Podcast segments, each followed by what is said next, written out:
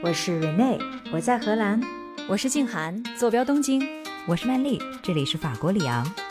我的夜晚是你们的白天，可就算相隔万里，也不妨碍咱们聊天呀。欢迎收听时差八小时。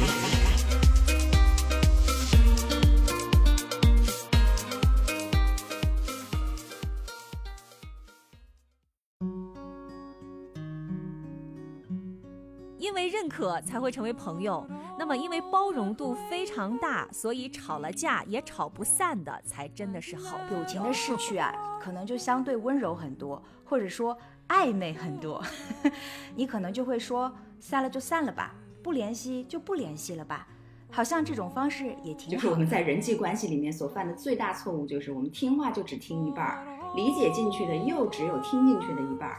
然后我们想都不想，就会双倍的反击。女生之间的友谊要多去真心的赞美对方。挚友就如同一体同心，就虽然你们是在不一样的身体里面，但是你们的心是相同的。人生的幸事之一，大约就是跟有情人做快乐事吧。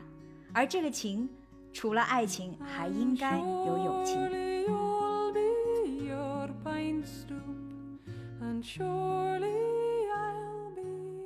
欢迎走进时差八小时的空间，我是住在荷兰阿姆斯特丹的 Rene。在时差八小时这艘友谊的小船上呢，我有两个好朋友，他们就是曼丽和静涵。大家好，我是坐在友谊小船船头的曼丽。那我只能坐在船尾了，小心啊，船尾有点沉。我们可以并排呀。我是坐在船尾的，来自东京的静涵。两位好，准备好，嗯。听到这首熟悉的歌曲，想起旧日朋友，心中怎能不怀想？古今中外有那么多歌颂友情的歌曲，不过我想可能都不及上这一首苏格兰低地的离歌来的人尽皆知哈。嗯，并且它呀，在世界范围内都有那么高的这个传唱度吧。我们在中国也有，对吧？我们把这首歌也翻译成了中文，然后大家都会唱。嗯，你说起友谊地久天长，我想到的是长亭外古道边，那种感觉就直接结束了。对，你看我今天一上来就要点题了哈。我们三个呢，今天就要在这期节目里聊聊和友谊相关的那些事情。嗯，打开国内大大小小的网上论坛啊。我本来以为大家为情所困的那许多讨论呢，应该绝大多数是围绕着爱情展开的。结果呢，发现有关友情的话题热度其实一点都不输。我猜测，其实是由于相对于爱情而言，可能关于友情的这些体会会更容易让大家都共情吧。所以呢，大家的参与和讨论的积极性也都非常的高。那今天我就选择了几个比较热门的话题，和我的两位好朋友一起来讨论讨论。好呀，好呀。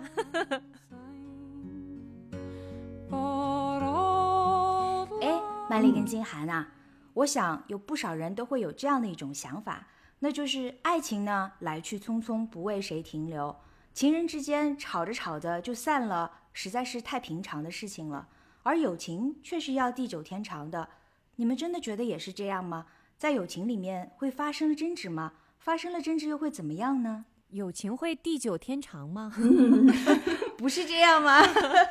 我是觉得，其实友情跟爱情相比起来呢，友情是稍微容易一点啦。之所以这么说，是因为爱情是有唯一性的，因为你一旦选定了的话，至少在这一段的时间里面，你就只有。一个对象，所以维护起来，万一这一个对象跟你不合拍，两个人大概就一拍两散了。但是友情则不同，你从小到大会有无数的友情在你的身边，这一个友情如果没有了，另外一个友情还在。但是如果你要说固定讲某一个朋友是否会和你一直地久天长。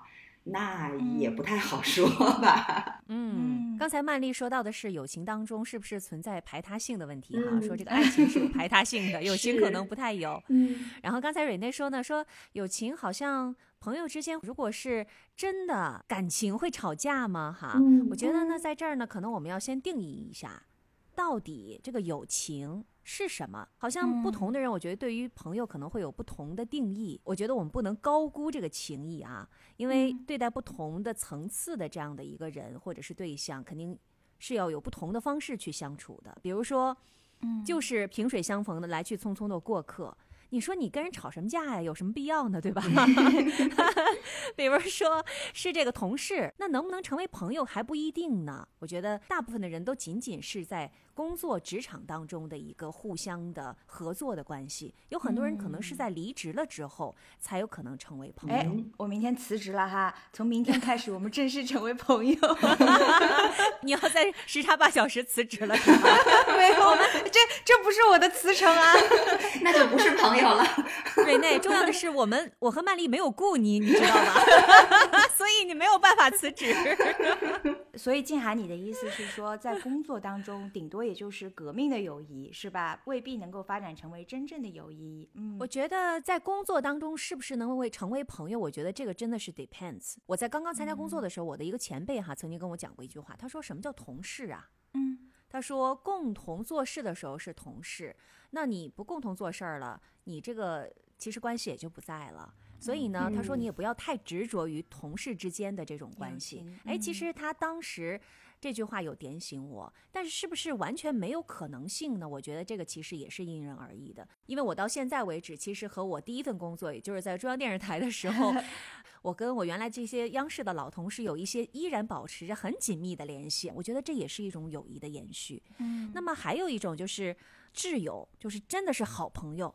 比如说，你有一个十年、二十年的好朋友，在整个的你们两个相处的过程当中，不吵架好像也很少见吧？而且，如果真的是好朋友吵了架，也没关系吧？还会增加了解。所以，我认为其实，呃，因为认可才会成为朋友。那么，因为包容度非常大，所以吵了架也吵不散的，才真的是好朋友。哎，这个静涵提到最后一点，就是吵不散，我特别有话想讲，因为我以前是一个逃避冲突的人，我不会吵架。嗯，但这些年在荷兰的生活给了我一个新的体会，我想要跟你们分享一下。那就是我的一个很要好的荷兰朋友，荷兰当地人哈，嗯，他在几年前突然之间有一次跟很语重心长的跟我说，他说：“瑞内，你知道吗？认识你这么多年，我常常在想，我认识真正的你吗？”我就说：“哎，我有点错愕哈。”当时我就说：“为什么会这么说？我们的相处一直很愉快呀。”他说：“因为我们从来没吵过架。”啊，哎，这么一说呢，我就迅速的回想了一下我们交往的这个过程。还的确是这样，嗯，我们俩虽然说价值观很相似哈，也都非常的喜欢，比如说像街头艺术啊等等，兴趣爱好很相投。但是要说我们俩的成长环境天差地别，认知上肯定是有文化差异的。是的，难道不吵架真的是因为我们就那么合拍吗？反观她跟她的男朋友，有一次呢，我跟他们俩一起见面，他们就为了一些事情争执不休。这些事情可以是鸡毛蒜皮的，而另外一些呢，就是原则性的大问题。嗯哼，他们一在我面前有这个争执啊，我心里面的第一个反应就是完了完了，这俩要掰了。但结果 这两年他们俩的感情就越来越好，还一起买了大房子。我就顺势的心理分析了一下。在这方面，可能我以前真的是有回避型人格的。他们一吵架，我马上的感觉就是把吵架跟不好的这个意味就联系在一起。明白了，感觉一吵架就是人和人之间情感的危机，稍微处理不当呢，就会一拍两散。瑞内，你这么想其实也没错，就是他肯定他会是一个挑战。它也是一个考验，就是两个人怎么处理嘛。对，情绪在非常的激动的两个人，然后互相可能就会说出一些自己平常可能不一定想讲对伤人的话。如果吵架呢，无论是在亲情当中，还是在友情当中，或者是在爱情当中，我觉得其实可能都会对对方造成一些伤害。我觉得有一点。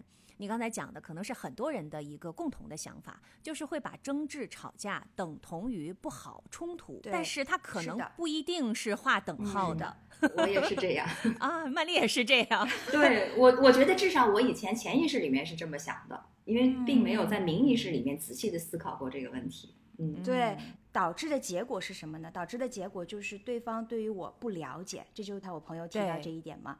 因为在一些我觉得无关紧要的事情上面，几乎都会去迁就对方的选择，特别的随和。嗯哼，就比如说我爱吃辣，但是我跟这个朋友在一起，他到现在也都不知道我到底是一个能不能吃辣的中国人，因为每一次出去吃饭，我都会迁就他说，哎，我们吃这个比较 mild 的一些食物。他从来也不会说讨论一下，哎，你要不要试一下我们特别辣的中国菜啊，等等等等。但凡涉及到一些感觉特别敏感的一些问题的时候呢，我就更加不发表意见了，因为我在想，万一吵起来了怎么办？所以他当时说他不了解真正的我，其实。一点都不奇怪，因为可能连我自己都不知道自己长什么样了。哦，哎，这一点其实，因为我不是一个这样的个性的人哈，我会，我跟你比起来，我还是挺自我的，我可能也要稍微的检讨一下。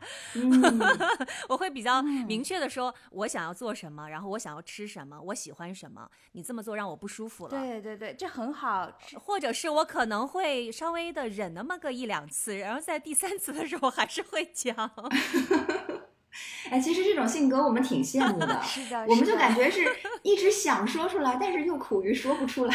我觉得有一点我很赞同，就是求同存异。嗯，就是说我们求同，我们不一定和每一个人或者在每一件事上事情上都能够可以求到达成共识。对，但是存异呢，我觉得这一点是比较容易达成的。但是前提是什么呢？前提是你我得是不同的。可是现在呢，如果你不告诉我，我就没有办法跟你存异。对的，我想要就是尊重你的想法，尊重你的选择。但是如果你不告诉我的话，我就没你没有给我这个机会。其实，嗯，是的，你说的完全没错。即使在这几年我意识到了自己的问题所在，那就得去做改变嘛，对吧？那发现也没有那么的简单。对的，我们概括来讲哈，这就算是朋友间的一种吵架吧。我就意识到了说，其实也是有方法论的。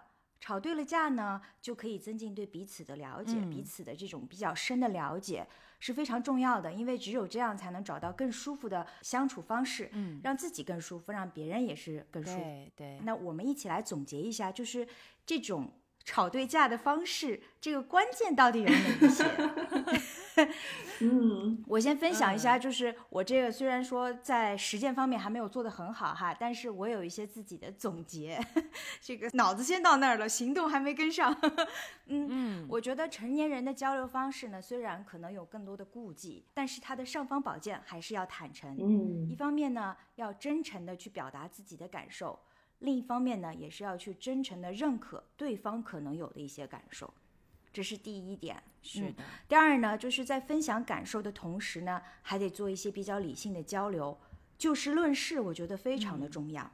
就把当下的这个矛盾焦点呢，和对于一段关系的整体的这种评价呢，要剥离开来，不以偏概全。是的。第三点呢，就是要允许一次争吵过去，允许自己和对方都有可能犯错，也允许呢，即便是在争执了之后呢。彼此仍然是可以不互相同意的，就是真正的求同存异。嗯，这是我总结的三点哈。嗯，呃，在我看来，友谊为什么能够，它为什么会成立，然后存续？你要首先是认可这个人。你喜欢这个人，甚至尊重他，甚至你非常的欣赏他。我觉得这无论是同性还是异性之间的这个友情，这看在我看来，它是一个前提。那么在这个前提之下，你们双方向的一个共同的努力之下，这个友情才能够存续。对。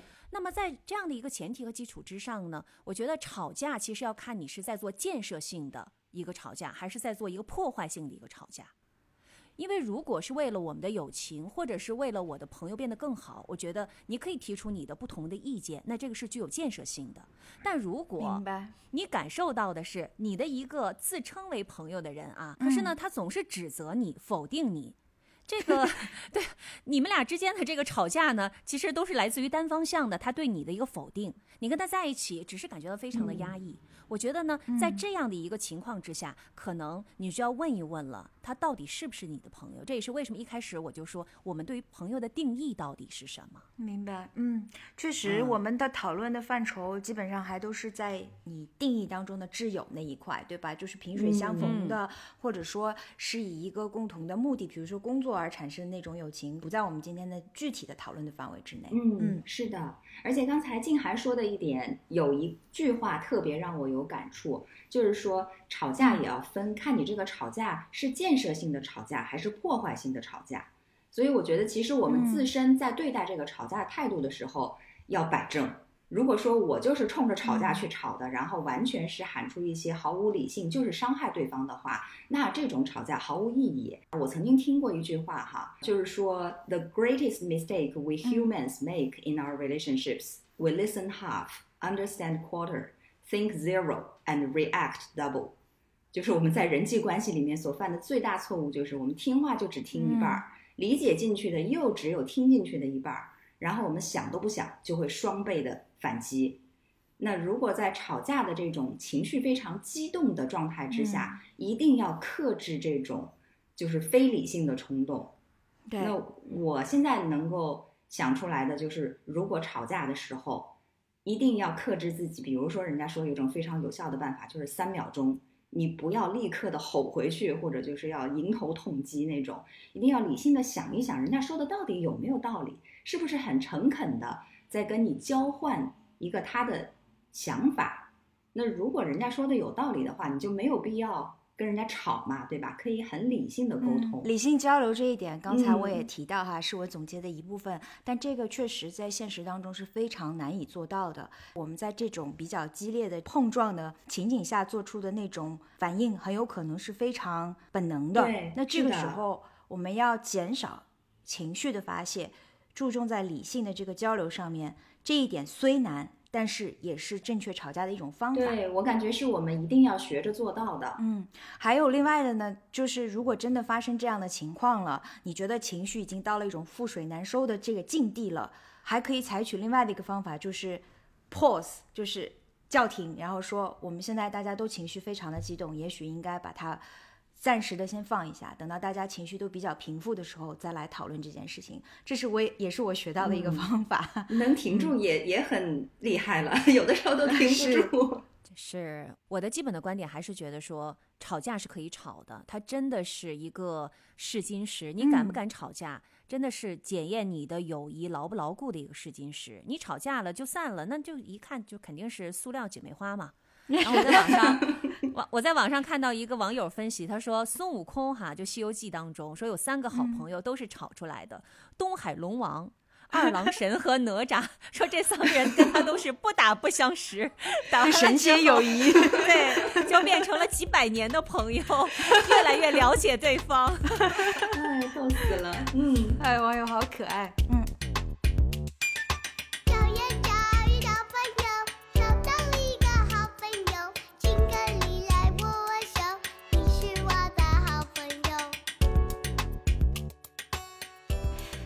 说起来，其实生而为人这么多年，我们谁都难免会有一些和我们走着走着就散了的人哈。嗯，其实有时候可能并不是什么真正意义上的谁辜负了谁，但或许还是会有一些些遗憾吧。嗯，我一直在听的一档美国的播客节目里面啊，他们做了一个访问，他们就问受访者，友情是否也会像爱情一样需要一个正式的分手？那大家很熟悉哈，爱情里面呢。可能的确，大家都会需要有一个明确的说法，一个 closure，好像搞得很正式、很轰烈的样子哈。特别是女生需要，男生往往 就是做渣男就逃跑了。女生说：“你给我回来说清楚，对吧？”对。然后季涵说的这种男人逃跑的现象，或者女人也会有哈，就会有人说有个男人或者女人 ghost 你了，嗯，消失，对吧？就突然之间消失了，就。也不说清楚，这个时候呢，你就会站在一个道德的高地，然后名正言顺的指责他们不地道。但是我们仔细想想，友情的逝去啊，可能就相对温柔很多，或者说暧昧很多。你可能就会说，散了就散了吧，不联系就不联系了吧，好像这种方式也挺好的。也就是说，在友情里面，大家都默认了。Ghost 也不失为是一种方法，也是一种不会被指责的这样的一种断绝友情的方法。你说这不是一个 closure，这是一个 open ending。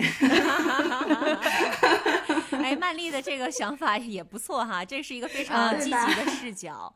对我来说呢，在爱情当中，我可能不太能够容忍一个人就 ghost 我哈，我可能就是会 hunt，hunt him，开个玩笑。在友情当中，我可能比较能够接受，但是呢，我的个性其实，如果我遇到一个朋友，他突然消失了，我可能会再去争取他一下。你会？我会，我会去争取他。我也曾经就这么做过，就是会给他打电话，或者是发信息说我们之间可能有一些误会。那呃，你看是不是我们吃个饭呐，聊一聊啊？如果在我争取了之后，对方依然是比较冷淡的，我觉得我可能就会放下。因为毕竟这个缘分这个东西，咱也不能勉强，对吧？很多的时候，这个人可能就只能陪你走完人生的一段路。对，这其中这一程，但凡走散的，我觉得可能也是一种注定吧。然后你熟悉他的过去，他熟悉你的过去，但仅此而已。那最好的结局也许就是这个无声无息的走散了。但在走散之前，如果我在乎他的话，比如说我曾经有一个好朋友，我们是也是十几年的好朋友了哈，但是也曾经有发生了一些事情，然后他就不见了。我觉得可能是发生了误会，而且我自己还觉得挺委屈的，所以我就曾经争取了他，但是嗯。他也就我们就走散了，但是有的时候我也觉得说，其实，在那个当下，我们可能会有一些埋怨，或者是会觉得有点委屈、遗憾，但也许在那个当下，他只能做出这样的选择。嗯，我记得曾经我的好朋友跟我讲过，说你看谁谁谁啊，我真的特别把他当朋友，但是你看她找了男朋友，结了婚，都不跟我们讲一声，然后就这样，他说真的太不够朋友了。我当时就跟他讲，我说也许对方有什么难以言说的苦衷呢，就是他他才会做出这样的决定。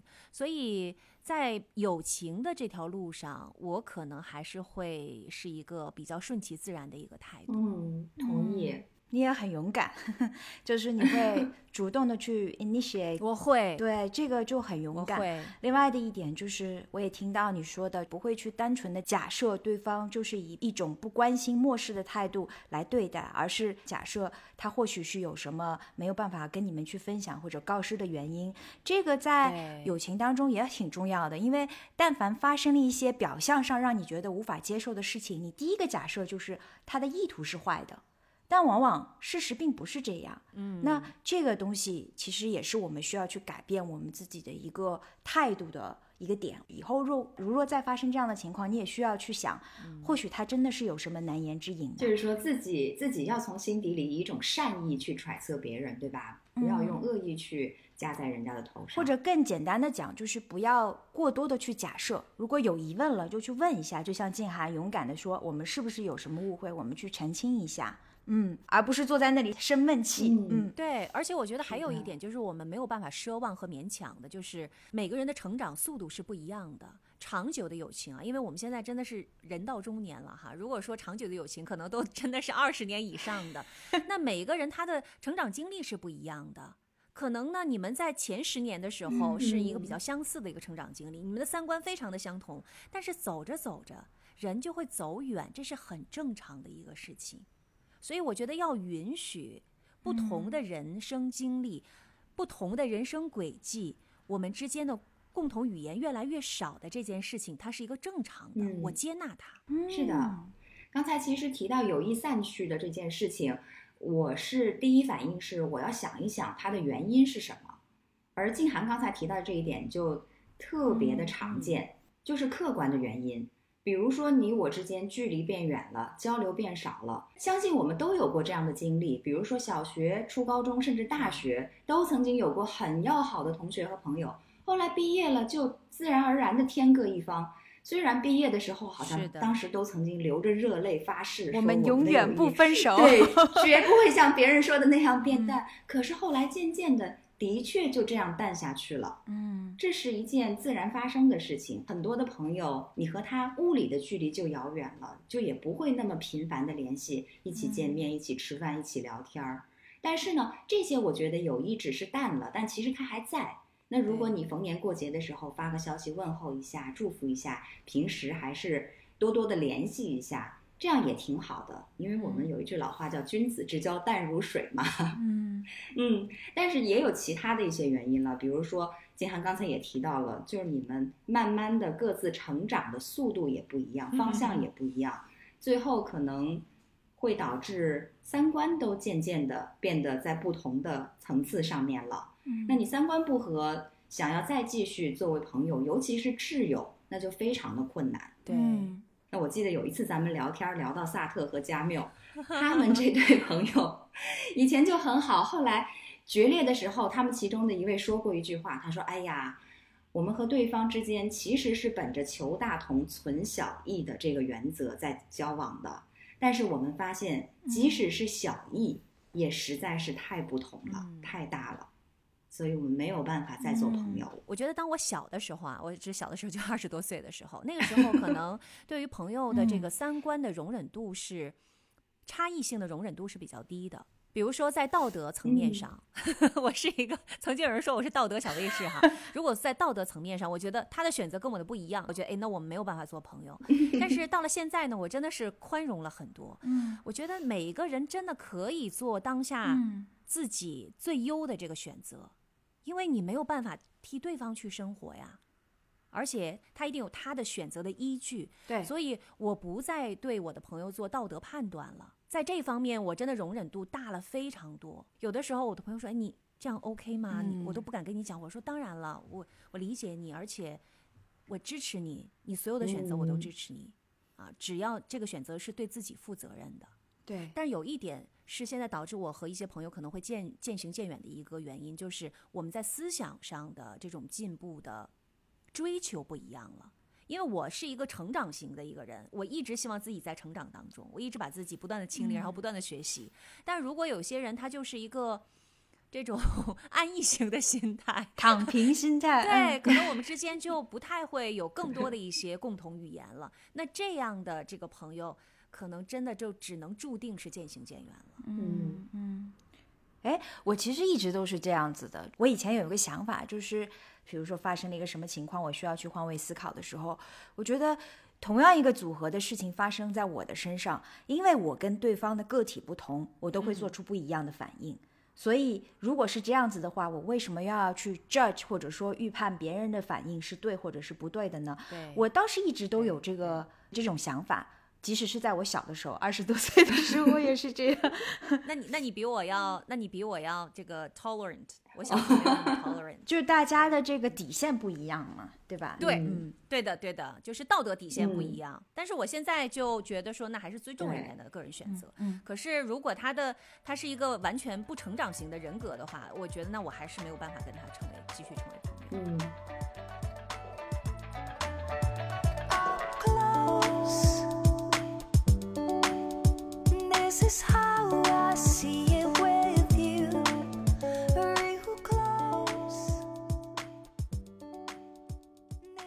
我们刚才呢是讨论了很多友情怎么走着走着就走散了的这个过程哈，其中我们都讲到的一点呢，就是说我们。跟朋友之间的一些成长轨迹不一样了，那可能走着走着就走散了。诶，我这边呢，在美国的播客的这档节目里面，我听到了一个例子，我觉得很有意思。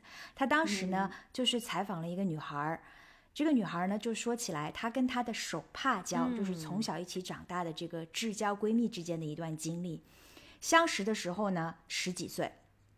小时候呢一起玩儿，但是后来呢一个就结婚生子了，安于一隅，而另外一个他自己呢就是是个 真正的征服世界的主。嗯，然后有一次久违了之后，在一次见面的时候，他们就聊起来这些年因为经历不同而产生的种种价值观的差异，而这场对话的最后呢，是他们俩作为闺蜜决定分手。注意哈，这是朋友之间，就是他们在这个对话之后决定他们俩要分手，并且呢还祝福对方以后能够找到更好的朋友。因为这个节目它有一定的实验性嘛，就是它是针对某一个话题，然后去采访一些别人生活当中自己做的一些实验。当时听完之后，我就觉得乍听之下好像有点奇怪哈，感觉更多的是新奇。原来还可以这样，友情也可以分手。嗯，但是后来其实我仔细又反想了一下，我觉得这个处理方式还真的其实挺妙的。一个呢是他们用一种比较理智的方法来对于两个人的关系做了一个判断，而第二个妙处呢就更重要，那就是抹掉了那种执行判断过程中的不确定性。他到底还是我的朋友吗？我需要去跟他交流吗？就没有了。对，那为什么我会觉得这个很妙呢？我要坦诚的跟大家分享自己的一个亲身经历哈，就是我曾经也跟我的一个好朋友，一个女孩呢，处于一种临界于失联的这个过程当中。嗯我们俩呢是在同一个朋友圈里面的哈。那过去的疫情两年多的时间里面，大家本来见面也都不多，但有一次呢，我突然在社交媒体上就发现自己是唯一一个没有参与到这一群朋友聚会的这样的一个人，并且我是完全不知情，没有被邀请。你被边缘化了，瑞内，当时我的感受是非常受伤害的，理解，肯定不好，对，非常理解。而且我回避争议嘛，我也不懂得怎么样去面对这样可能发生的争执。我需要去澄清这件事情吗？我需要去做任何的举动来改变这种情况吗？我都没有做，然后就一直自己这么憋着。嗯那这样的过程呢，持续了一段时间。嗯，我后来才知道啊，同一个社交圈里的其他人其实也很为难，他们好像都需要在我和另外的一个女孩之间去做选择嘛。后来想想哈，如果说我跟那个女孩之间有过一个这样关于分手的这个对话，就像一个 exit talk，、可能我之后所感受到的那种伤害，以及同一个圈子里面其他人的那种为难，或许都是可以被避免的。嗯嗯那有了这个想法之后呢，我当时就觉得或许我应该去这么做，所以呢，我就主动的联系了那个女孩，想要做一个尝，试。你勇敢起来了，瑞内。呃，对我当时做到了这一点。当时我也想说，结果可能有两个，一个呢就是有些感情值得第二次的这个机会，对而第二个呢，可能也就是像这个播客里面说到的那样，分手快乐。我当时想了想，我觉得这两个结果我都可以接受的。嗯所以呢，我联系了他，然后我希望给自己有一个 closure，有一个休止符嘛。但后来发现，可能回避型人格的也不止我一个。所以就他也是抱着同样的心理是吗？嗯，对方推脱了我的请求，没有正面的回应。但是哦在那之后啊，我就感觉自己的努力好像就像是给自己一个 closure，我就放下了那个人，也放下了那段关系。我也跟周围的这个同一个圈子里的朋友说，我说你们不需要对此感到有什么为难。嗯有时候呢，我们会被邀请去一些聚会，有时候不被邀请，但其实都不妨碍我们还可以继续的做朋友。嗯瑞内刚才举的这个例子是说，当我们去努力的时候，然后我们自己其实也容易放下哈。对啊对的然后可能他会更清晰，这个友情它是会保存，还是会可能就随风而逝了。我这儿其实也有一个例子，这个例子呢和你刚才举的是相反的。啊、这个例子呢是当我没有去追究的时候，然后冷嗯处理了一段时间，我的友情回来了。我们刚才不是一直在说到要成长吗？就是说我们其实友情也是需要共同成长的。但有的时候别忘了，嗯不是说我们快了，别人被甩下了，有可能是你的友情的那个对象，你的那个女朋友，人家成长的非常快，对吧？你被甩下了，也是非常有可能的。也很有可能啊。我有一段时间，我有个女朋友，她事业发展的非常的快，在她的事业的急速上升期。然后我当时在美国。回国之后，我就约她，就约不到她了。嗯，她说：“你找我的助理约我的时间吧。”哦，你知道这个凡尔赛呀这个心里的这个酸酸的感觉哈。但是后面还发生了一些事情，然后我内心就会有一点点不舒服。落。差。嗯呃，不仅仅是落差，我觉得他没有尊重我，嗯没有看到我为这个友情的做的一些努力。我就跟我妈妈讲了，我妈说我非常的理解你，但是这事儿你什么也不能说。你也不要去找他，然后我就回到了美国。我觉得人其实就是这样，当他非常非常忙碌的时候，他可能只能忙于当下哈，他可能顾不上这个老朋友回访哈。但是当他的事业趋于稳定了之后，时隔半年之后，我又回到中国的时候，我又跟他联系，他说我上次真的非常的抱歉。我一直内心里满含着歉意，我特别想当面跟你讲。他也很勇敢，我说：“哎呀，哪有哪有？”我说：“我理解你特别的忙，没关系。”其实我没有好意思跟他讲，说我当年其实还是生了你的气的，对。所以，如果我们真的珍视一段友情的话，我觉得有的时候我们也可以受一点委屈。嗯，所以这件事儿之后呢，我心想说：“哎呦，还是姜还是老的辣呀！多亏当年听了我妈的 建议。”所以有的时候，等等一等，就像爱情一样，有的时候你等一等，有的时候嗯，友情也是一样的，也还是会回来，但前提是它真的是真感情。对你这是一个很暖心的故事，但我觉得里面有一个前提，就是双方都是包含着一种对对方的理解，而且就是说自己如果做了什么错事的话，也知道要及时的反省，而且就是很勇敢的踏出这一步去跟对对方道歉，然后要去挽回这段友情，这个是很重要的。双方都很珍视这段感情哈。对，把对方放在心上。嗯那说到珍视这段感情，还有什么其他的补救方法？这个部分的最后呢，我要跟大家分享一个荷兰的特色。哦，荷兰社会其实是很重视心理健康的嘛，对吧？嗯他们提供嗯心理咨询服务，以及他们治疗的门类是非常广泛的。比如说啊，有的人真的患有人际交流的障碍，或者只是单纯的朋友之间出现了我们刚才所说的这些友情上的关系，他们都会有相关的这种 friend counseling，就是你可以就友情的问题去进行这样的一些心理咨询。嗯，这个还真是挺特别的。这个就像夫妻关系去嗯 counseling，、对的我对的知道，但嗯是第一次听说友情也是可以去 counseling，是的，就是两个朋友可以一起去接受心理咨询师的这个帮助。我曾经就听到过这样的一个案例哈，跟跟我们刚才举的例子都很像，嗯就是两个人一起长大，然后小时候呢就是好的能穿一条裤子俩男孩儿，嗯然后走着走着就散了。嗯其中一个人呢就非常勇敢，鼓起勇气，请另外一个人一起跟他去参加这个咨询的 session，嗯然后两个人都说出了心里淤积多年没有说的话，哦，有些呢是特别小的事情导致的误会。你为什么跟我前女友在一起了？可不是小误会。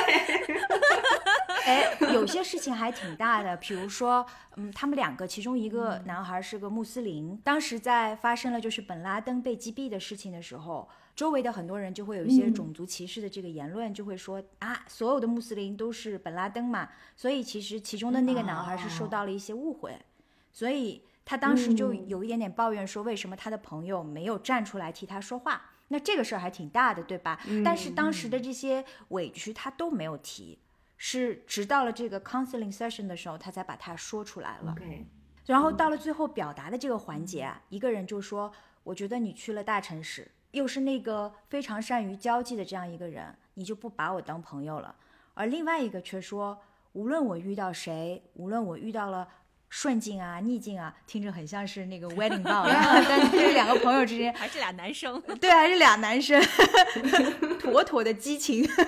他说：“无论我遇到谁，我都觉得你才是那个最了解我的人。”说完，两个人都明显有点不好意思啊，然后急着都插话去要把那个空白去填满。嗯，但是非常有经验的咨询师呢，就打断了他们，然后空间里面沉默了大概有那么几秒钟的时间。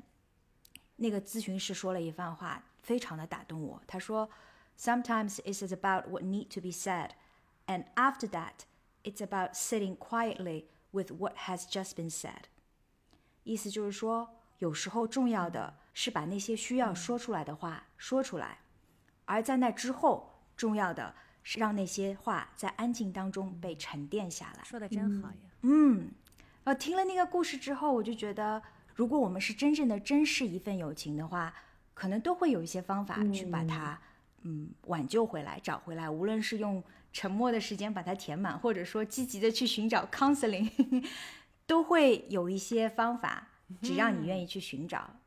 哎呀，这个其实非常打破我对于男性的刻板印象，Rene。因为一般男生好像都很少说“哎呀，哥们儿”是吧？怎么别那么婆婆妈妈的？嗯但是这在这个例子当中，是两个人高马大的荷兰男生。不是手牵手哈，也是肩并肩的 一块儿去看那个 counseling，而且他们还会把自己沉积在心底里多年的这些小的 OS 讲出来，这个其实是不容易的，因为要承认说我很介意，其实有的时候就感觉说好像已经影响到我的男性的一颗形象了，对吧？嗯。嗯，但但凡是人都会有感受，但凡你介意、你在乎对方的话，你都会因为一些事情在你心里面会留下一些小的烙印。嗯，可能大家都会有这样的一种想法哈，就是觉得男生在情感上的成长会滞后于女性，这也是为什么大家都会说，就是女人比较成熟嘛。那从这个例子里面也确实看来，也有不少人也是意识到了，就是情感上的这种成长，去面对自己生活当中真正的挑战，比如说友情上的挑战，是非常重要的一个自我成长的这个。必经之路。那这两个男人确实很勇敢，也打破了我们原先的这种说男人不愿意长大的这样的一个陈规的刻板印象哈。那另外的一点就是，确实这个方法比较管用。如果是两个人自己面对面的话，或许这些话还是说不出来的。但是因为是在一个有经验的 counselor 的这样的一个咨询师的面前，他们才。凭借着这个舞台，凭借着这个这个场合，把自己内心预计的那些，你想这么多年之前的这些事儿给说出来了，嗯，给大家提供一个方法。是的，这是上了生动的一课。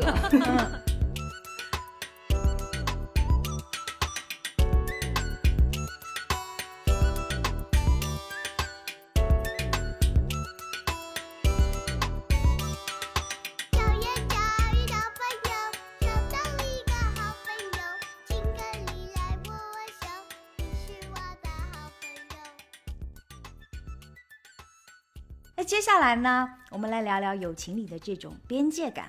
这其实跟吵架也有点关系哈。因为如果你感觉到自己的边界被僭越了，那你就需要勇敢的站起来，不害怕产生冲突，然后很自信的把它表达出来。这个好像跟我们从小到大受的那种教育还是有点出入的哈。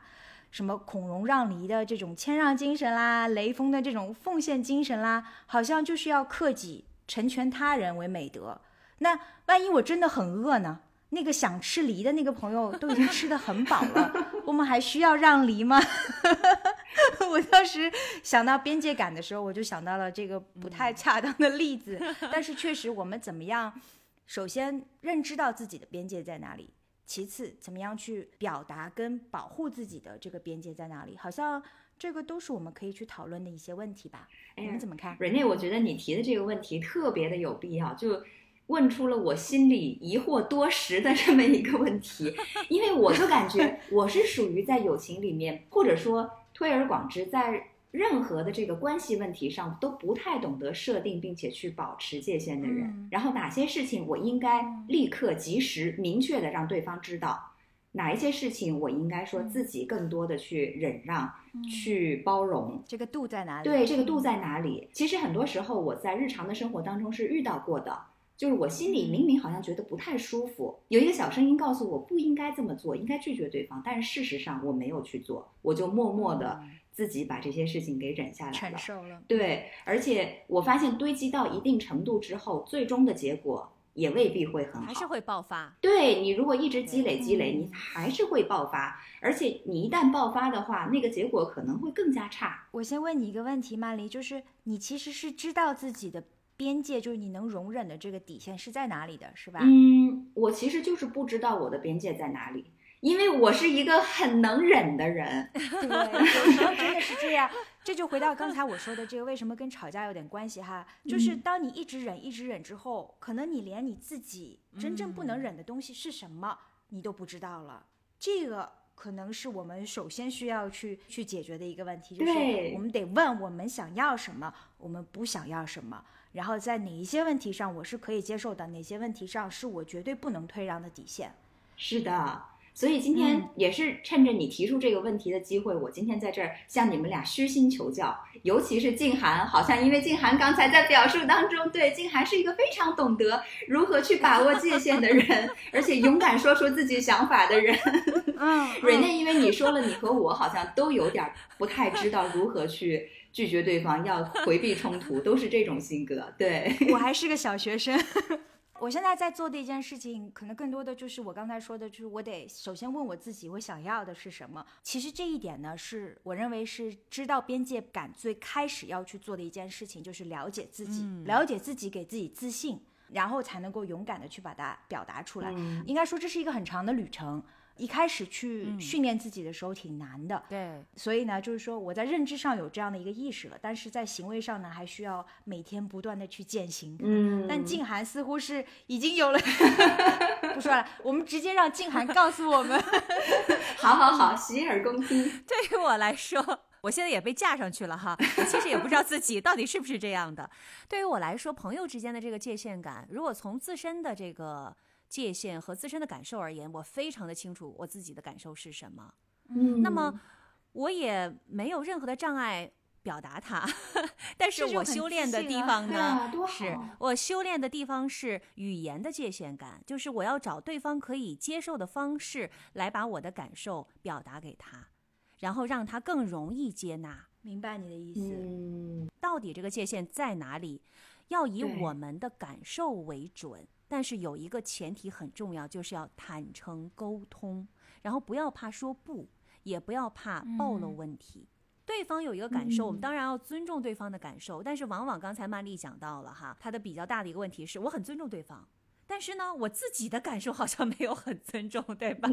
对，是的，然后呢，我感觉好像我被打扰了，或者我被勉强了，但是我也都默默的嗯吞下了。我觉得这是一个美德啦，这个美德可能我跟曼丽比就会稍微哎差一点。没有，我就说这个跟我们受的教育是有关系的，就是要谦让，要克己。是的对对嗯它其实首先是不利于你自己的内心的一个发展对的，第二，其实长期来看也不利于你们整个关系的发展。是的，对我就是感觉到这一点，对，因为只有对方真正了解你，知道你想把这个线画在哪儿，他才会按照你们双方共同的这个约定一起来起舞。否则，你的朋友就是永远是那个领舞的人，然后你就是被他拖着的那个人，是的。你们的这个舞蹈肯定也不会精彩。嗯这条线得两个人一起来画。对，一起来画。嗯是的。关于刚才建涵提到的说，就是你需要去学习怎么样的表达方式，让对方能够更好的接受哈。我这边呢有个问题，那就是在我做这个保护边界感的这个练习里面呢，心理学上有个说法，就是说你需要做到的是把你自己的意图尽可能正确的表达出来，而对方需要做到的是尽可能的去尊重你的感受。但在你自己想这个问题的时候，不能够假设对方会怎么接受，就是说你不能假设说我这话说出来会不会伤害到对方，或者说会不会影响到我们的感情？为什么呢？因为你做的假设都是以你自己的认知为基础的，嗯对方跟你是不一样的，所以就是说。在你做表达的时候，如果你想太多的话，就会使得你自己没有自信跟勇气去把它表达出来。是在这一点上，你们认同吗？在这一点上，我一定程度的认同他。就如果你只是想着对方，可能你的想法和你的需求又会变形了，对吧？但我说到的这个找到对方可以接受的方式，实际上我的意思是说，你要找到一个更加柔和的方式，更容易让对方听起来，它不是一个非常的伤害对方的方式，不不是说嗯对，不是说我我我我想要什么。当然我知道有很多人在心理学上都说，你不要再讲对方怎么样，你要讲你的感受是什么、i 嗯 feel something，对不对？但是听起来就是所有的就是 self center，我告诉你我要的是什么，在这个当中要找到一个平衡。你要知道你想要什么，你要知道这个界限你想画在哪儿，但同样也要找一个更加稍微委婉一点的方式嗯来跟对方沟通，而不仅仅是说我不照顾到你的感受，我只是想说我告诉你我想要什么。因为朋友这个友情的关系一定是一个互利的一个关系。我说的这个互利，那你们共同的成长、对情感的支持，这都是一个互利关系。所以如果只是单方面的，我觉得它肯定是长久不了的。嗯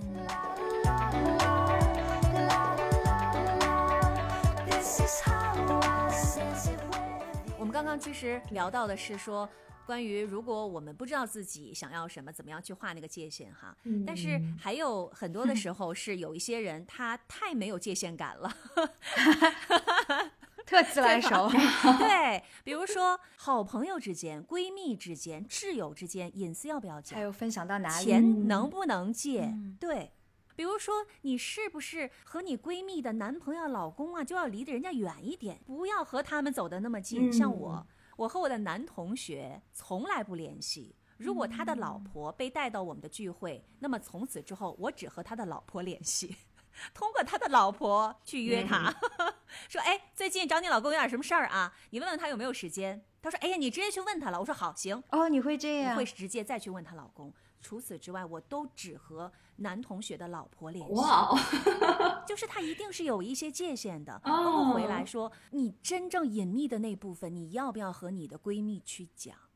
在我看来，真正隐秘的那部分，请你自己保留好。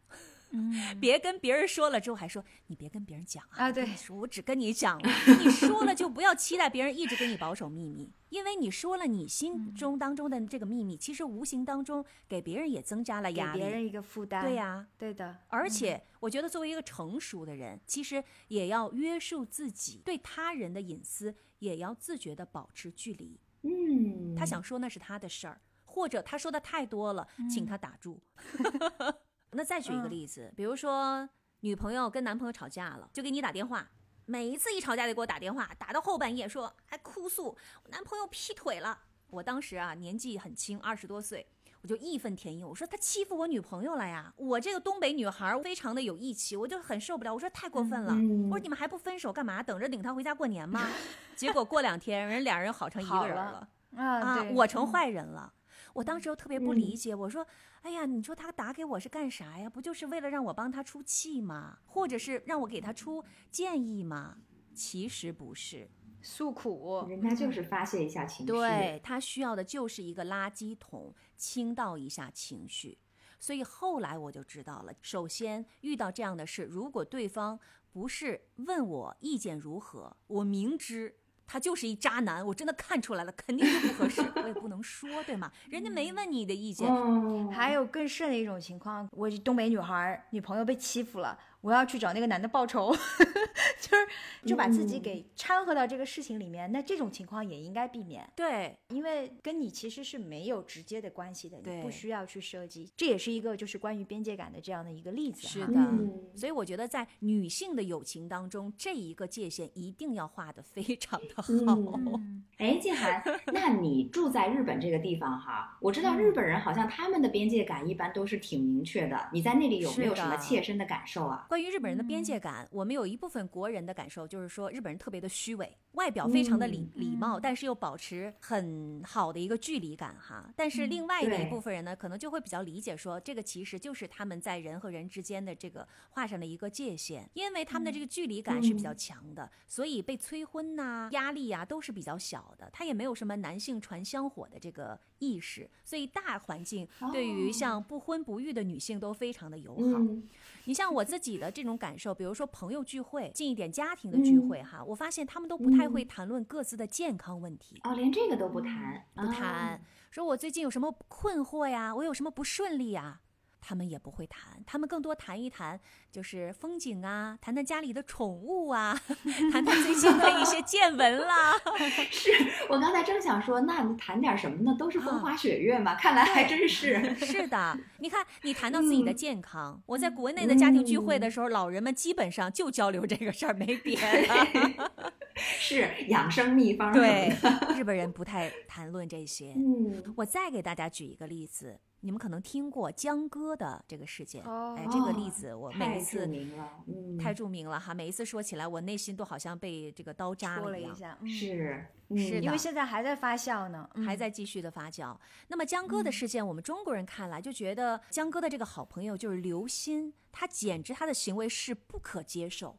但是我也看到一些日本的一些网友对这件事的看法，日本人是认为刘鑫和江歌的行为都很不合理。嗯，你看，这跟我们的想法就完全不一样。我们是觉得说江哥这么义气，你刘鑫怎么能这样呢？嗯对呀、对呀，那他们为什么会觉得他们两个都不合理呢？首先，刘鑫的行为住在人家家是吧？蹭吃蹭喝，也不买日用品，不做家务，而且遇到危险让江哥等了他两个小时，嗯，还让这个人挺身而出保护他。嗯，你这就是难为朋友啊！你怎么可能呢？嗯，另一个角度，江哥的行为呢，日本网友也觉得不合理，为什么呢？纵容他了，说江哥竟然同意让刘鑫免费住在自己家里头，而且愿意大晚上的等他两个小时。嗯，而且还有一点，他们觉得非常不合理，就是介入了闺蜜的情感纠葛，就好像像刘鑫的保姆一样。哎，你这么一说，还真是，嗯感觉就像是在溺爱自己的孩子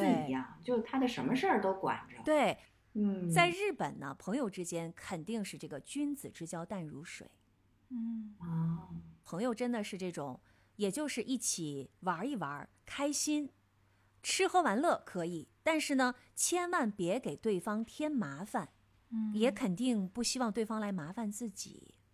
那怎么可能有人就是说借对方钱呀？或者是提出到对方家里去住啊，你更别说介入人家的情感纠葛了，这都这这太不可能了。这也是为什么有一段时间日本的这个高利贷、黑社会的高利贷特别的流行，就是因为宁可去借高利贷，也不会跟亲戚朋友去借钱。嗯，所以他们的边界感特别强，不会去侵犯别人的利益和隐私。嗯，我还有一种感觉，就是过度的亲密。或者是特别信赖对方的这种关系，都会让日本人觉得很不舒服，会让对方觉得这就是让我背了一个人情债呀。所以他们再亲的人之间也会保持分寸感，彼此是留有边界的。我再举一个例子啊，想让自己的爸爸妈妈帮自己看孩子，这也是一个很大的人情。连这个都不行 啊，很少。所以在日本社会，你看到老人帮孩子。就是带下一辈孙辈儿的这种情况太少了。嗯，这一点荷兰也是这样。我看过一幅漫画，讲退休的老人生活状况是什么样的。那个漫画里面讲西方的老人遛狗、打球，然后东方的老人就是遛孩子、买菜。所以你看，就是这就很明显的，家里面的这个界限也都不一样。就西方的人就是在老人看孩子这件事情上是和日本很像的。嗯，所以他们很少请求自己的父母帮着自己带孩子。嗯，我觉得这一点也许是也是日本在不断的西化的过程当中，比如说明治维新之后啊，民主改造之后啊，逐渐西化的一个结果。嗯，有可能是。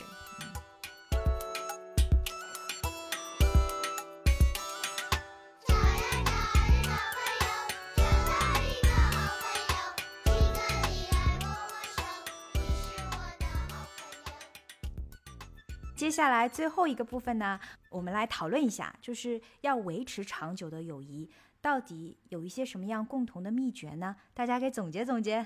哇，感觉好多啊！对呀，哦，是吗？挑重点说。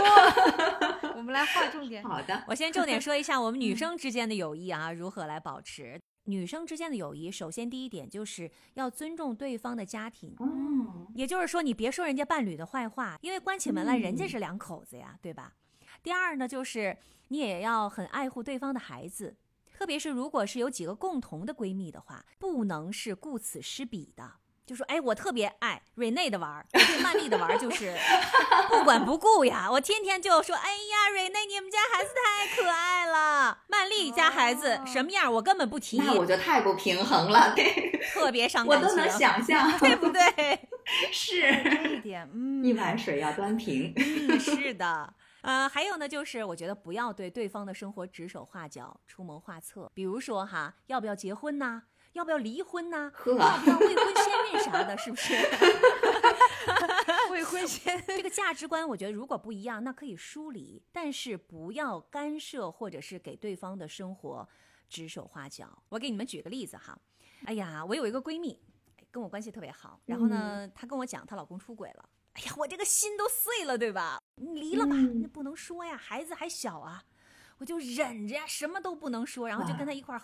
喝了一晚上酒，结果我就喝多了。我最后实在忍不住了，说了一句话：“我说你值得更好的。”但是我觉得这是我的极限了，我不能够给他非常具体的建议，因为无论发生什么，都是 between them，都是他们的事儿。哎，你说的这个例子，我其实非常能够理解。就是一方面，你在情感上要充分体现出你对你闺蜜的这种 support。但是另一方面，你又不能太深的去介入到人家两个人的这种私人的事物里面，不能，这个很有智慧哈，这个完全不能，是的，因为我非常心疼他。但是我又没有办法说任何一句话，把我憋的都不行了。你想我这个个性 这么直爽的一个人，只能不不停的灌我自己酒，然后这时候憋出了一句话。但我觉得你那句话说的非常有水平，这也是说话的艺术。说话的艺术有时候不在于说了什么或者怎么说，而在于选择不说什么。嗯，是的。还有一点我觉得很重要，就是因为女生之间是比较容易出现什么嫉妒啊，心思比较细密。哎，女生之 间的友谊要多去。真心的赞美对方，我和我闺蜜之间每一天就是互相的彩虹屁，对，就是互相的夸对方，当然是真心的夸对方，而且呢，我们夸的角度你知道吗？就极其的刁钻，你不了解他的人，你还夸不到位。哎，这一点好。是的，所以女生之间一定要多真心赞美对方，但得是真心的，对吧？嗯，真心的呀，一定是真心的。这这跟彩虹屁有有差有差别。还有呢，女生之间，我觉得不要去戳别人不开心的事儿。我们因为是好朋友，所以一定会知道对方不开心的事儿在哪儿。所以不要时不时的就把这些事情拎出来讲，来提醒对方。软肋在哪儿？嗯，对，你说特别对。所以呢，要把那些软肋帮他藏起来，然后多去称赞他、夸他。还有在经济上面，我觉得要分得清哈。那一块儿出去玩 A A 的时候，我觉得不要去照顾说，哎呀，咱们几个闺蜜谁家稍微穷点儿，别让她买单了。我就遇到过这种事儿，你知道吗？有一段时间我在家看娃儿，然后没有工作，回到老家，我的一个女朋友是好心哈，她就说算了，静涵你也不挣钱，我请你吧。哎呦，伤害自尊心了。我说没事儿，我还有老公，他挣钱。我觉得这个也是非常 delicate，但是就是在处理的时候呢，是需要用个不同的思路哈。就比如说选择去哪里吃饭的时候，有意识的想，就是经济上面大家都比较适度，都可以负担的地方，但是呢，不需要去为了别人买单。你的心是好的，但是结果未必是这样。对，是的。还有一点，我其实想问你们，你们会在好朋友之间？互相的跟他借钱或者把钱借给他，我会分事儿。就是如果这个事情在我看来，比如说是救命的，嗯，比如说是去医院之类的，那肯定拔刀相助。但如果这事儿就是比如说，哎，你借我点钱，我买个第二套房子，对不起，这事儿之间有有轻重缓急。如果说这个事儿涉及到一定。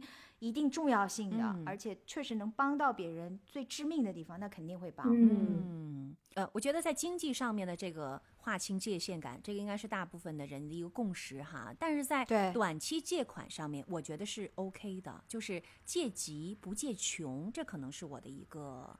标准。如果就是手头需要有一个非常非常急的事情，而且短期之内你知道他需要周转，对他有这个偿还能力，我觉得其实是可以借的，这个是没有问题的。我其实还真的就是在去年前年就遇到了这样的一件事情，因为家里要买房子嘛，就是急需周转，但是现钱一时没有那么多，那我真的就是开口去问朋友借了，但是因为我自己很清楚，这确实就是一个短期的救急。我大概在一两周之内就能很快的还给人家的，是的。那么这个是站在我自己的立场，就是说我向对方借钱。但是反过来说，如果我是把钱借出去的那一方，我觉得你首先借的时候你要有一个慎重的决定。然后借出去了以后，你最好豁达一点，就是说抱着这个最坏的想法，就是我这钱也收不回来了，这样可能你自己会好受一点。但下次你也别再想借了。对对对。所以就是说，这个事情就是有一个基本的原则，对吧？然后要就事论事的去看，因为每一个案例都特别特殊。是的。但是你心里面得有把秤，就是说这个事情的基本原则是什么样子的？是的。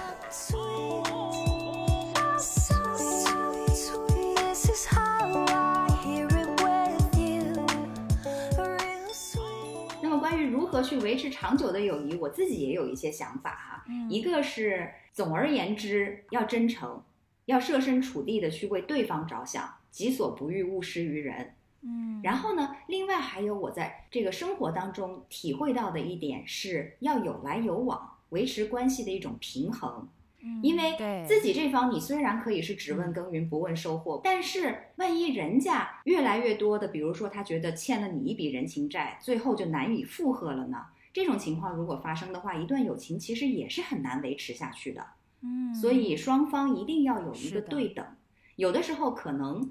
我会觉得，甚至你故意的，即使你不需要一些什么东西，有一些小小的忙，你让对方无伤大雅的，对吧？帮你一下，让他觉得他对你是重要的，就是这种感觉，在维护两个人的友情方面也是很有作用的。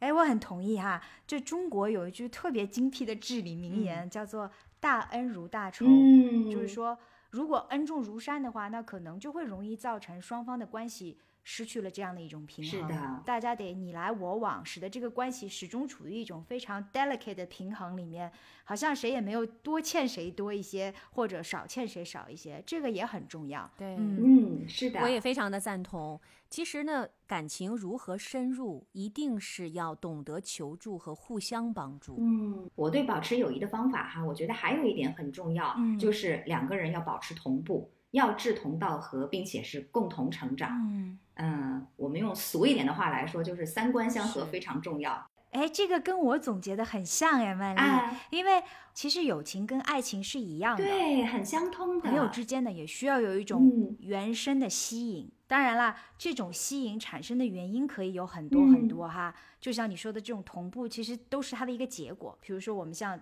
同在异乡为异客。如果说在一起能够说上一口乡音，嗯那就感觉哎，天然的就是一种熟悉了。那这是一种吸引。更多的吸引呢，就比如说两个人有一些相同的兴趣爱好，什么去参加运动啦，什么听听音乐会啦，更容易的在某些事情上有一个共同的话题。无论如何呢，都有一种相同之处在里面。友谊这个东西也是需要经常性的去维持它，也就是说两个人得一块儿干点什么，使得它能够把这种吸引始始终都保持在那里。那这种同步性就会更强一些了，。非常同意。我自己的感受呢，总结起来呢就是这样。我引用一句莎士比亚的话哈，他说：“对众人要一视同仁，对少数人可以推心置腹，对任何人都不要亏负。”嗯，那我觉得呢，这是你对待他人的态度。对待你自己呢，你要不断的来提升自我，让自己不断的变得更好，好到有人愿意跟你交朋友，对吧？你怎么样去吸引人家跟你交朋友，维持友谊啊？你自己要够好。你若盛开，蝴蝶自来，不是有这么一句话吗？是，我听了刚才两位分享的这些，基本上把我想要去分享的一些总结都说了。啊，说明咱们就是三观相合的人。那除此之外呢，我还想再补充最后的一点，那就是，嗯我觉得朋友之间呢，要给彼此营造一个开明、舒服的环境，带出彼此性格当中比较好的一面。无论是性格相似也好，性格互补也好，或者说是截然不同，其实是没有一个配方 recipe 说必然怎么样的组合能够成为好朋友，而怎么样又是水火不容的。好朋友之间呢是可以互相影响的，在保持自我的这个情况下，仍然可以去求同存异。比如说性子急的人和慢条斯理的人在一起，那着急的呢就可以带着那个跑得慢的跑得快一点一起。而如果性子慢的呢，也可以帮那个跑得快的人去想得更周全一些。但无论怎么样的一种组合里面，最重要的呢，就是要给彼此一个比较开明、舒适、接受的这样的一个环境，这样呢才会把彼此的这种同和不同都能够更好的共存在一起。嗯非常同意。嗯，我想最后补充一点，就是关于嗯朋友之间的嗯这种付出。因为朋友之间，特别是好朋友之间，时间长了之后，你会觉得说，哎，我们的关系就是这么好，嗯所以有的时候就有会有一点点理所当然。但是我觉得反而是好朋友要更加珍惜对方的每一次付出，感恩的心啊，要去表达你对他的这种付出的一种嗯感恩。好朋友，他是因为跟你关系好，所以呢，你应该拿出更多的爱和关心时间来对待他，而不是说因为他跟你关系好，你就可以忽视他。哎呀，说的真好，我就想起来，我有一部特别爱看的美剧哈，我相信大家也都很爱看，嗯就是《老友记》。嗯，我小时候呢，就觉得说拥有《老友记》里面六个人这样的这种神仙友谊是三生有幸哈。嗯长大了之后呢，我就不完全这么想了，我就觉得哦我很同意刚才静涵所说的这番话，嗯就是长大之后所有的感情，包括友情在内，都需要用心的去经营。是的。今天蕊内说到谈友情，然后谈朋友的这个主题的时候，我就在想说，中文其实真的是非常的博大精深。你看“朋友”的“朋”这个字啊，它就是两个大小相近的月亮，它并在一起，相映成辉。所以在今天的节目的最后，我特别想要感谢的是我的一个好朋友燕燕。因为我做的所有的事儿，他都是非常非常的支持的，所以他是我们每一期节目必听。而且他跟我讲说：“哎呀，小韩，你知道吗？听你们每一期的节目，我都感觉你好像就在我的旁边一一样。而且我现在好像都有一点点嫉妒，你们三个人每一周都可以聚在一起聊天了。哎，我的朋友也给过我这样的一个反馈，因为我们也是两地相隔嘛，嗯就是他们在住在上海，他们就是说听到你们节目，听你们仨聊天，就感觉你就在我身边一样。特别温暖。当听到这话，是的。然后我也有好朋友说说，哎呀，听你们仨聊的那么热闹，哪一天你给我腾个位置，我也要进来 聊一聊。我们改天可以搞一个时差八小时，和她的闺蜜们。哎，对对，这个主意好，太热闹了，听着就觉得开心。嗯，我要感谢我的好朋友燕燕，要感谢你对我这么多年以来深深的理解、支持和欣赏。呃，因为你是那么棒的人，所以所有来自于你的认可都是我的非常大的力量。而且在你的眼睛里面看到的我总是那么的棒，这个其实也让我看到了我非常不一样的自己。然后你的勇敢、你的坚持、你的乐观和才华，也给了我非常多向上的力量。我非常的庆幸我们的友谊可以保持二十多年，不但没有走散，而且呢，期间我又去了美国、日本，然后你又去了香港。我们反而越走越近，越来越深，所以谢谢，也感谢。无论我有多么的不堪，你都会给我一个大大的拥抱，那种接纳感是我从未感受到的。我在网上曾经看到一个形容友情的段子哈，他说兄弟之间的友情呢，处好了就是《水浒传》，处不好就是《上海滩》。闺蜜之间的友情呢，玩好了就是《小时代》，玩不好就是《甄嬛传》。当然这是一个笑话了，但是我感觉它点出了一个非常重要的点，就是彼此之间友情，它其实是为了去相互促进、相互支持，而不是去内耗的。所以呢，内耗型的友情呢，最后就是《上海滩》《甄嬛传》的结局。但是处好了的话，大家就都是《水浒传》里面的英雄。巴尔扎克他曾经说，在各种孤独中间，人最害怕的就是精神上的孤独，所以这也是我们为什么需要朋友。而亚里士多德则说，挚友就如同一体同心，就虽然你们是在不一样的身体里面，但是你们的心是相同的。哇！所以我也非常的希望我们每一个人都能够有这样一体同心的好朋友。太棒了。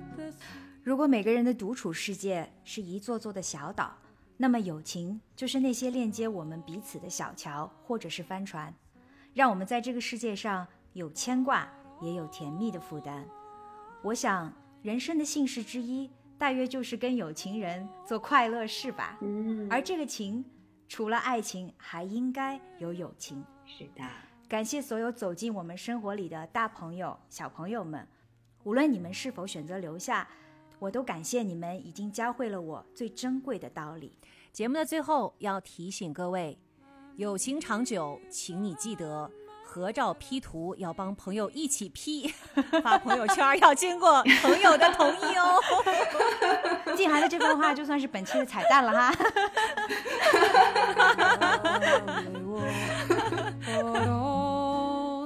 好啦，这一期的时差八小时又差不多到结束的时候了。谢谢大家的陪伴，我是住在荷兰阿姆斯特丹的 Rene，我是住在东京的静涵，我是住在法国里昂的曼丽，我们下次再见，拜拜，拜拜，下期接着聊，再见喽。